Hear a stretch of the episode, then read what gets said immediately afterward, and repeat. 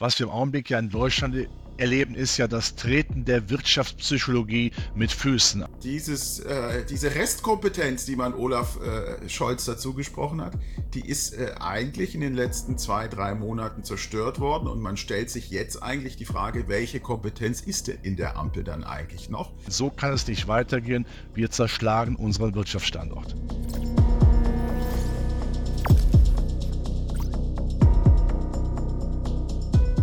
Hallo zusammen, hier der YouTube-Kanal der SDK Schutzgemeinschaft der Kapitalanleger. Mein Name Marc Liebscher, Mitglied des Vorstands der SDK und heute natürlich Ende 23 mit einem Gast, Robert Halver. Hallo Robert. Marc, ich begrüße dich, danke für die Einladung, bin gerne bei euch. Robert ist heute mit bei uns, weil wir kennen ihn alle aus Funk und Fernsehen, aus der Fachpresse. Robert ist Leiter der Kapitalmarktanalyse bei der Baderbank und hat auch einen eigenen YouTube-Kanal unter roberthalver.de. Hier die Einblendung, schaut da rein, viel gute Informationen und mit Robert werden wir heute auf 23 zurückblicken, auf 24 vorblicken und hoffentlich am Ende alle durchblicken. Also Robert, blicken wir mal auf 23 zurück, aber aktuell DAX-Rekord. Was sagst du dazu?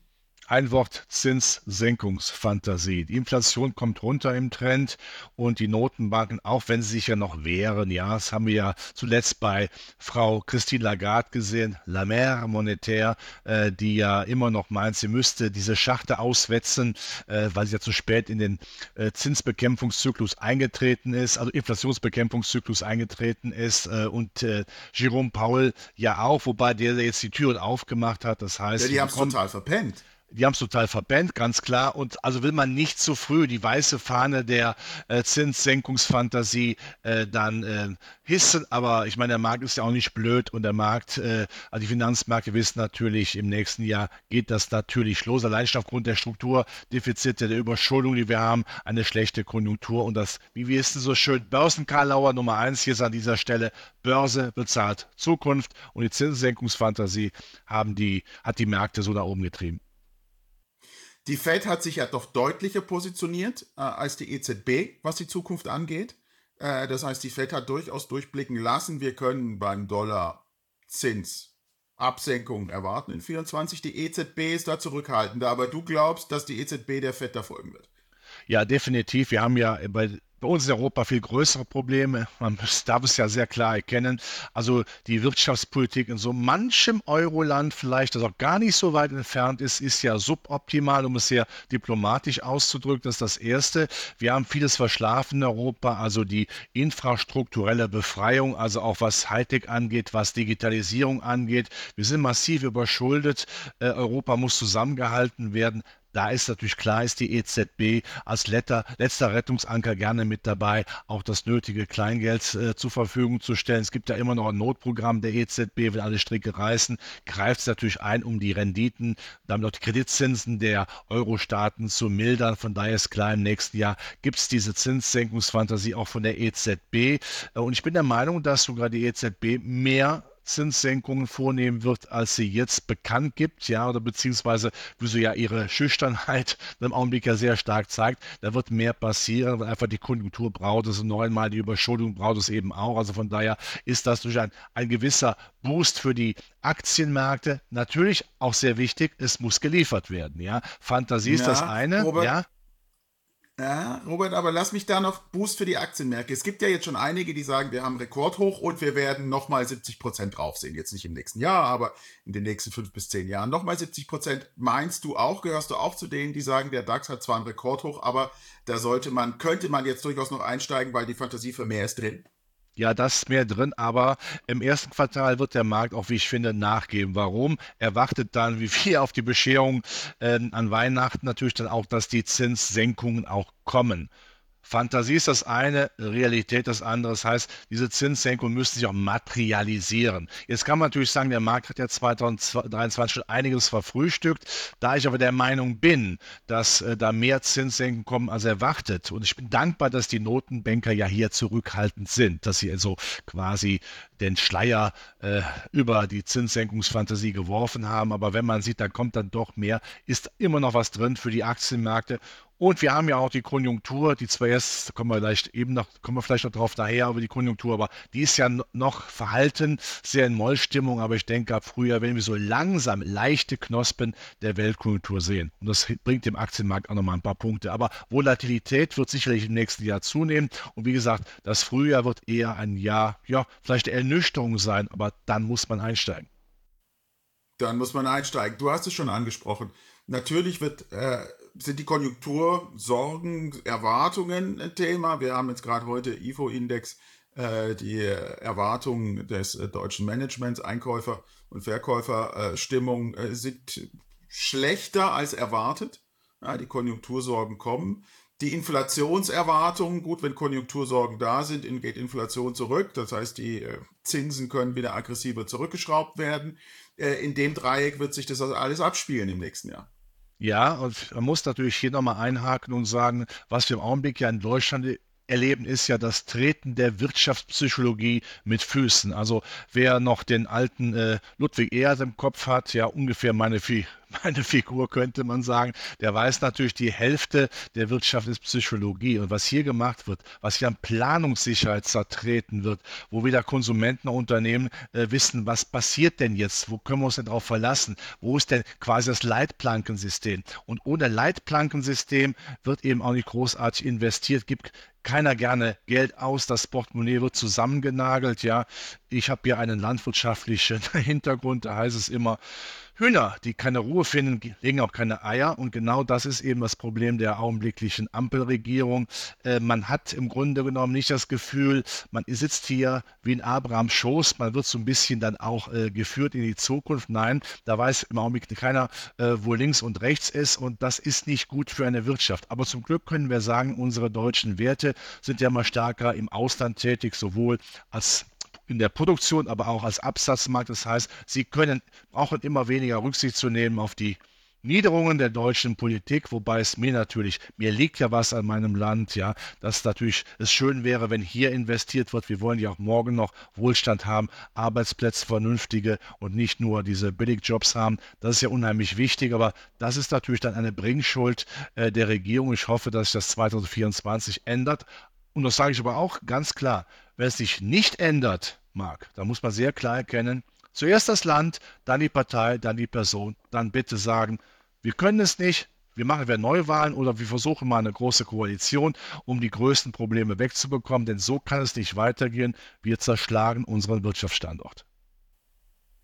Ja, wir haben im letzten Jahr multiple Krisen gehabt. Schauen wir ein bisschen auf die Innenpolitik. Äh, zuletzt alles überschattet vom Haushaltsstreit ähm, und äh, dem Urteil des Bundesverfassungsgerichts, welches viele haben kommen sehen. Und eigentlich der Einschätzung, ähm, Olaf Scholz ist zwar keine Granate am Rednerpult, aber wenn der in den Kellerraum geht und dort äh, klempnert, dann kann man sich darauf verlassen, dass am Schluss die Heizung funktioniert. Aber dieses, äh, diese Restkompetenz, die man Olaf äh, Scholz dazu gesprochen hat, die ist äh, eigentlich in den letzten zwei, drei Monaten zerstört worden und man stellt sich jetzt eigentlich die Frage, welche Kompetenz ist denn in der Ampel dann eigentlich noch?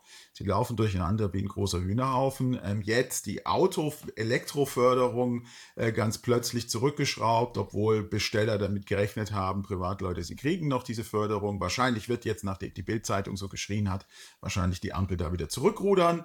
Ähm, das heißt, wir haben eine, eine, eine völlige Desillusionierung hinsichtlich der handwerklichen Fähigkeiten eigentlich derjenigen, die in Berlin das Sagen haben. Und das ist, wie du sagst, völliges Gift für die Wirtschaft, weil alle verunsichert sind, durcheinander reden und keiner weiß, was kommt eigentlich morgen und ähm, die Verlässlichkeit und die Planungssicherheit weggefallen ist. Richtig. Und dabei ist Olaf Scholz durchaus jemand, der von Wirtschaft was versteht. Nein, definitiv. Nur, ich habe immer gesagt, man muss dann auch eben mal sagen, okay, jetzt haue ich mal auf den Tisch, jetzt bringe ich die zwei widerstreitenden Hähne, also FDP und Grüne, mal zur, äh, zur, zur Raison. Es geht ja nicht, dass man einfach so weiterlaufen lässt, weil das geht es macht nichts, es macht zu viel kaputt. Es macht einfach auch das Vertrauen in eine Wirtschaft kaputt. Von daher muss man auch mal auf den Tisch hauen. Ich denke mir, ein Helmut Schmidt hätte das gemacht, er hätte auf den Tisch geschlagen und da wäre auch, auch was dabei rumgekommen. Und ich denke mir sogar, er würde ja sogar Punkte machen, der Olaf, wenn er Scholz, wenn er dann hier mal sehr klar Kante zeigt. Es bringt nichts, Probleme wegzulächeln. Es bringt auch nichts zu versuchen, äh, einen sehr ruhigen Regierungsstil von Angela Merkel noch besser darzustellen, im Sinne ins von Extreme, äh, ins Extreme, ins Extreme, zu, treiben, ins Extreme ja. zu führen, sondern einfach mal sagen, so, jetzt haben wir ein Problem, jetzt packen wir das mal an. Und äh, man darf auch gerne mal von der Richtlinienkompetenz Gebrauch machen. Es bringt ja nichts. Noch einmal, wer so ein Amt hat, wer auch dann sagt, ich möchte ja auch Führung dann zeigen, wenn sie für mich gelangt, äh, verlangt wird, dann muss man es aber auch zeigen. Das ist sehr wichtig. Und äh, es würde der Wirtschaft so gut tun, wenn man zumindest ein Leitplankensystem hätte, wo man sagt, na ja, aha, hier geht es hin. Aber allein die Frage der Energiesicherheit zu vernünftigen Preisen ist ja ein Riesenthema. Und gerade eben, wenn man jetzt in puncto äh, Klimaschutz, E-Mobilität, Wärmepumpen, wenn man daran jetzt rüttelt, obwohl das ja ein fester Bestandteil der Fortschrittskoalition war, dann fragt man sich, und jetzt, wenn wenn die Autoindustrie im Grunde genommen dann nicht weiß, müssen wir doch wieder zurückrudern, rudern Richtung Ver Verbrennermotoren oder was machen wir jetzt? Das kann niemand gebrauchen. Irgendwann sagt man dann, okay, dann produzieren wir woanders. Das Problem ist dann nur, dass der neue deutsche Exportschlager eins sein wird, Arbeitsplätze. Und das können wir nicht gebrauchen. Am Ende zahlen das wir vielleicht sogar einen demokratischen Preis. Und das wollen wir bitte nicht haben.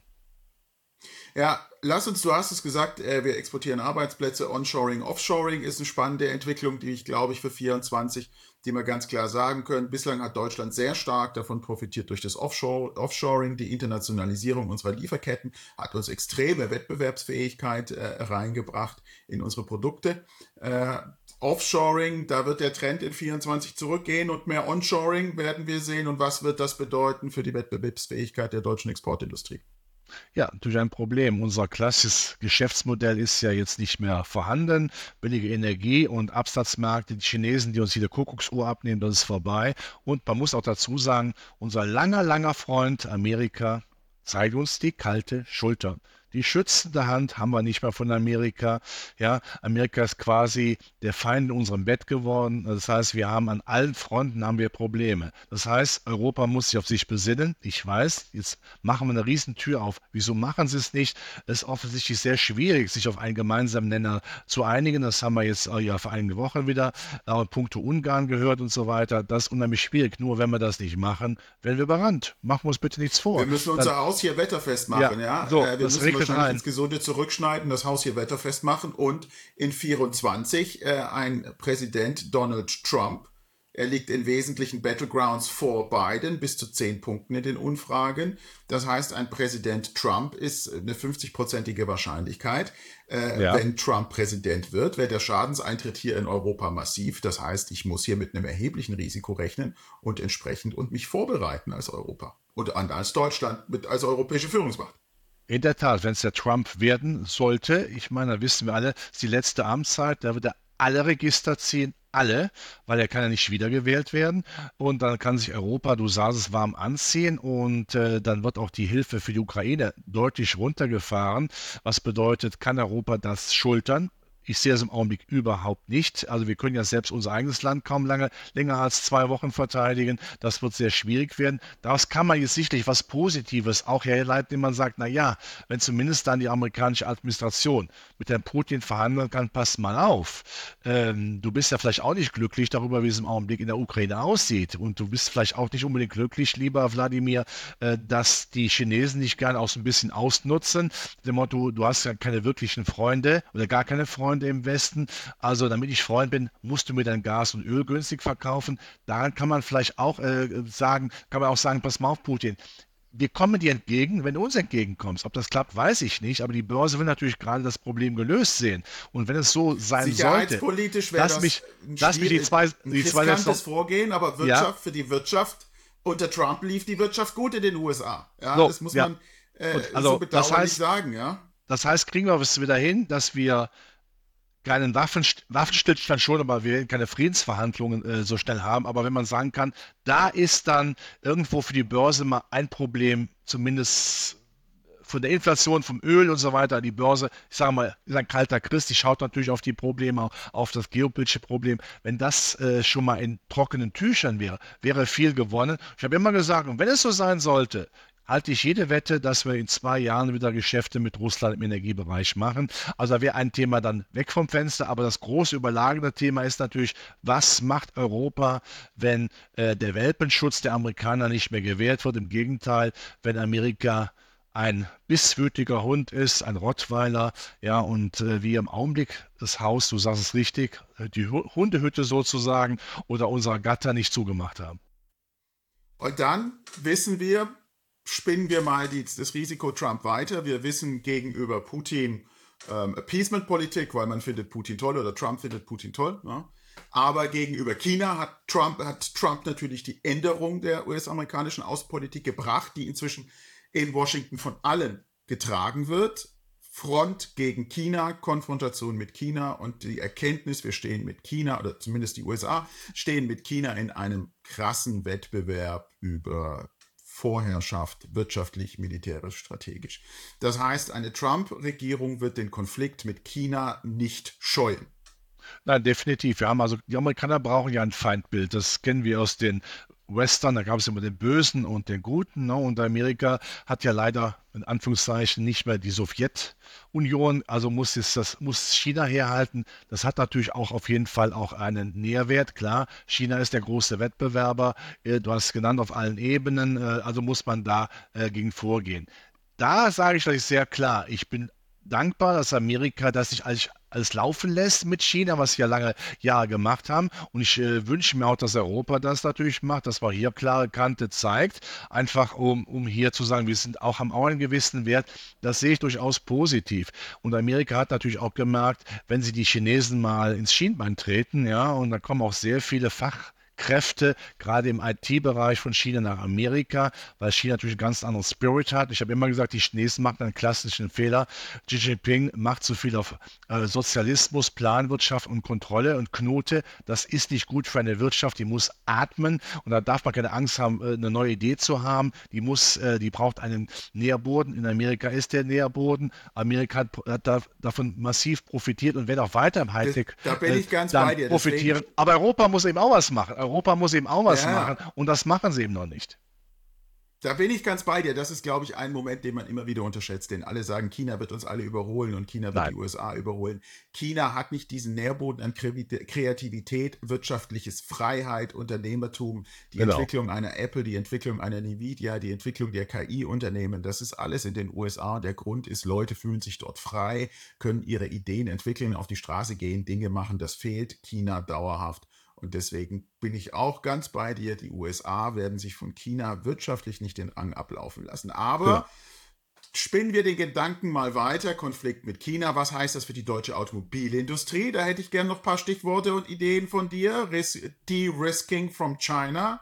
Ja, war ab nach äh, Japan, äh, ab nach Indien, ab nach Vietnam. Also was heißt für die Automobilindustrie und was heißt für die Chipindustrie? Stichwort Magdeburg, 10 Milliarden Euro an Intel, bauen wir eine eigene Chipindustrie und schmeißen dafür mit Geld um uns ich fange mal mit dem zweiten Aspekt an. Ja, es ist doch schlimm, dass man äh, Subventionen zahlen muss, um die moderne Industrie, die Hightech-Industrie nach äh, Europa oder nach Deutschland zu lotsen. Was ist denn, wenn nach ein paar Jahren äh, gesagt wird, okay, jetzt haben wir die Milliarden bekommen, aber jetzt haben wir an sich keine Lust mehr, jetzt gehen wir mal wieder, ja. Also das ist äh, sehr schlecht. Die Infrastruktur bei uns muss von Grund auf kernsaniert werden. Nochmal Energiesicherheit zu vernünftigen Preisen. Wir brauchen die, die, die Netzqualitäten. All das muss gemacht werden. Da, macht, da passiert aber viel, viel, viel, viel zu wenig. Das ist äh, sehr entscheidend, äh, dass wir eben auch diesen Zukunftszug verpasst haben und ich glaube, er kommt so schnell auch nicht zurück. Wir müssen das heißt, du würdest die 10 Millionen, 10 Milliarden in die äh, Infrastruktur stecken und nicht in Subventionen. Definitiv, weil okay. das sind für mich die berühmten Potemkinschen Dörfer, ja. Dann Motto, oh, ja. wir haben Intel bei uns, toll, wie toll ist das denn? Nein, man muss mal fragen, was mussten wir dafür zahlen? Die müssen freiwillig kommen, die Infrastruktur muss stimmen, dann kommen die auch freiwillig. Und dann muss man vielleicht noch über Steuern nachdenken, über Bürokratieabbau, was ja wohl schlimm ist, eine Katastrophe, ja, äh, dann kommen die auch. Ansonsten kommen nicht, dann die halten die Hand auf, greifen das ab und sobald sie dann abhauen können, machen sie das wieder. Das ist überhaupt nicht positiv. Was war der erste erste Aspekt, den habe ich ja vergessen. Erste, äh, die, die, De-Risking from China ja, für ja, unsere Automobilindustrie. Auch das klingt natürlich jetzt relativ einfach. Ähm, so schnell geht es nicht. Es ist richtig, dass wir auch stärker Richtung Indien äh, äh, marschieren. Die Inder äh, wollen ja auch die, die, die Lücke, die im Augenblick die Chinesen erlassen, die wollen sie auch füllen. Finde ich auch gut, dass wir so ein bisschen auch dann nickelig sind und sagen, passt mal auf, wir können auch mit anderen das richtig. Nur es braucht eine gewisse Zeit. Und was ganz wichtig ist, ähm, die Autos, die aus Asien kommen, das sind nicht die japanischen Autos der 70er Jahre, die beim Zuschauen rosten. Das sind mittlerweile tolle Fahrzeuge. Das heißt, der Massenmarkt, der Massenmarkt bei uns hat Probleme. Ähm, das können andere mittlerweile dann genauso. Wir müssen also sehr viel stärker auf die, es kommt ein eine Werbebotschaft, die gab es früher mal bei einem deutschen Autohersteller, Vorsprung durch Technik, vielleicht heute auch nochmal. Da müssen wir wieder hinkommen. Aber wir haben natürlich sehr viel an Vorsprung verloren. Das heißt, wir können, weil wir den Vorsprung verloren haben, diese Preise nicht mehr durchsetzen. Da müssen wir wieder hin. Da sind wir beim Ausgangsthema. Da muss aber eine deutsche Politik natürlich auch äh, klar sagen, wohin geht denn die Richtung? Ist es doch wieder Verbrennermotor oder doch wieder E-Mobilität? Das weiß ja kein Mensch. Und da müssen wir eben ran, dass die Legenden, die wir, die wir haben, also ich sag mal Mercedes, Porsche, Audi, BMW, die haben weniger Probleme. Aber der Massenmarkt hat eben schon ein Problem, wenn die Konkurrenz Konkurrenz stärker wird und wenn die Konkurrenz oder wenn wir unsere Unternehmen auch im Ausland produzieren, ist das ja vielleicht grundsätzlich schön für die Aktienkurse. Das freut mich auch, aber für den Standort, für unsere Facharbeiter ist es eben nicht positiv. Die werden dann irgendwann später an Prosperität verlieren. Groß gelaufen sind ja Aktien der Chipindustrie, getrieben vom KI-Boom. Ähm, viele sagen, das wird weitergehen äh, und raten dazu, sich äh, Aktien von Chip-Herstellern genauer anzuschauen, weil die KI das weiter treiben wird. Was ist da dein Eindruck? Welche Tech-Werte wirst du dir da näher anschauen in 24? Ja, erstmal grundsätzlich, also zu sagen, dass das vorbei ist, nein, ist nicht vorbei. Wir sind erst am Anfang der Digitalisierung, der KI, des Ersetzung des Menschen durch die Maschine. Das geht ja weiter, das hören wir ja selbst in Deutschland, dass in Verwaltung mittlerweile da einiges gemacht wird. Das geht definitiv weiter. Natürlich muss man sagen, die ganz großen Werten, die hier gelaufen sind, wie Schmitz-Katze, ja, äh, denke ich, da sollte man etwas stärker auf die zweite Reihe achten. Warum die zweite Reihe? Weil die natürlich auch tolle Ideen haben, einen größeren Kurshebel haben und Übernahmefantasie. Wir wissen ja, die Großen gucken natürlich, wo könnte uns Konkurrenz drohen, also versuchen wir die an sich zu übernehmen. Also die Übernahmefantasie ist auch wichtig, also zweite Reihe bei der KI oder bei, bei den Hightech-Werten nicht vergessen. Das geht, wie ich finde, im Trend weiter, zumal ja auch die Zinsen eben dann fallen, auch die Anleiherenditen und damit eben diese Gewinne der Unternehmen weniger stark abdiskontiert werden. Das sollte man auf jeden Fall eben auch im nächsten Jahr auf dem Zettel haben. Aber wie gesagt, die zweite Abteilung und Europa schauen wir auf die Konjunkturwerte, auf die zyklischen Werte. Jetzt kann man sagen, huh, Konjunktur läuft ja noch gar nicht so. Ich erwarte aber langsam eine allmähliche Belebung äh, ab dem Frühjahr 2024 und dann trifft diese Fantasie, dass es wieder besser wird, auch mit den massiven Verschuldungsgraden, die ja äh, reingebuttert werden, um die Infrastruktur auf Vordermann zu bringen, treffen diese Visionen auf Werte, die immer noch sehr deutlich unterbewertet sind, gerade auch in der zweiten Reihe. Wir haben ja unsere Perlen, unsere Industrieperlen, lieber Marc, die haben wir ja in der zweiten Reihe. Da sehe ich auch Potenzial nicht im, nur im DAX, vor allen Dingen im MDAX, im SDAX und TechDAX, weil da hat Deutschland seine, seine wirklich seine hervorzeigbaren oder vorstechenden Industrieperlen, die viel zu günstig bewertet sind, die muss man dann auch haben. Robert, Du hast äh, so ein bisschen jetzt die, äh, die Mischung äh, gebracht aus Value Investing und Quality Investing. Äh, Charlie Munger, einer der Großen, ist in 23 gegangen. Viele sagen nicht nur die rechte Hand oder der Stellvertreter von Warren Buffett bei Berkshire Hathaway, sondern eigentlich der zweite, der Warren Buffett. Der Warren und der Buffett, denn er war der Buffett. Ähm, und Warren Buffett hat über Charlie Meyer gesagt, er hat mir das, das Quality Investing beigebracht. Ich kam eigentlich vom Value, Value Investing, habe nur danach geschaut, welche Aktien sind unterbewertet und haben Aufwärtspotenzial. Während Charlie, der hat mir beigebracht, auf Qualität zu achten und die Qualitätsaktien zu kaufen. Und damit ist Berkshire Hathaway und äh, Warren Buffett dann wirklich groß geworden. Das heißt, Charlie Munger ist eigentlich derjenige, so Warren Buffett, der den Kern dessen gemacht hat, was jetzt der große Erfolg ist. 360 Richtig. Milliarden haben die rund investiert, davon fast die Hälfte ist in Apple-Aktien. Was ist, wenn du darauf schaust? Value Investing, Quality Investing, du hast es schon angesprochen. Ähm, wo siehst du die Schwerpunkte für 24, wenn du den Kapitalmarkt für dich analysierst, für die Badebank analysierst? Ja, Substanzwerte bleiben natürlich erste Wahl. Ich habe es eben ja schon genannt, die zweite Reihe der Industriewerte in Deutschland und Europa und unterbewertet, aber haben auch Qualität. Qualität auch. Übernahmefantasie, positiv für die Börse, nicht so positiv dann für die Beschäftigten, aber wir reden jetzt ja vor allen Dingen über die Börse. Ähm, das wird für mich nach wie vor ein massiver Renner sein. Äh, dass der Charlie, dass der nicht mehr lebt, tut mir leid. Das war einer meiner Helden schon in meinem Studium. Ja, ganz klar. Äh, Warren Buffett vor das Aushängeschild, aber wir wissen natürlich, die rechte und linke Hand war ein anderer. Das tut mir leid, aber der Value-Gedanke wird gerade in Europa sicherlich greifen, dass man sagt, die Qualität, die viel zu billig ist, die muss man natürlich haben. Von daher Value definitiv eines der Schwerpunkte für Europa. Ist ja schön, dass man sagen können, auch wenn wir vielleicht nicht die optimalste, die, die beste Wirtschaftspolitik in Europa, in Deutschland haben, unsere Werte sind nach wie vor erstklassig.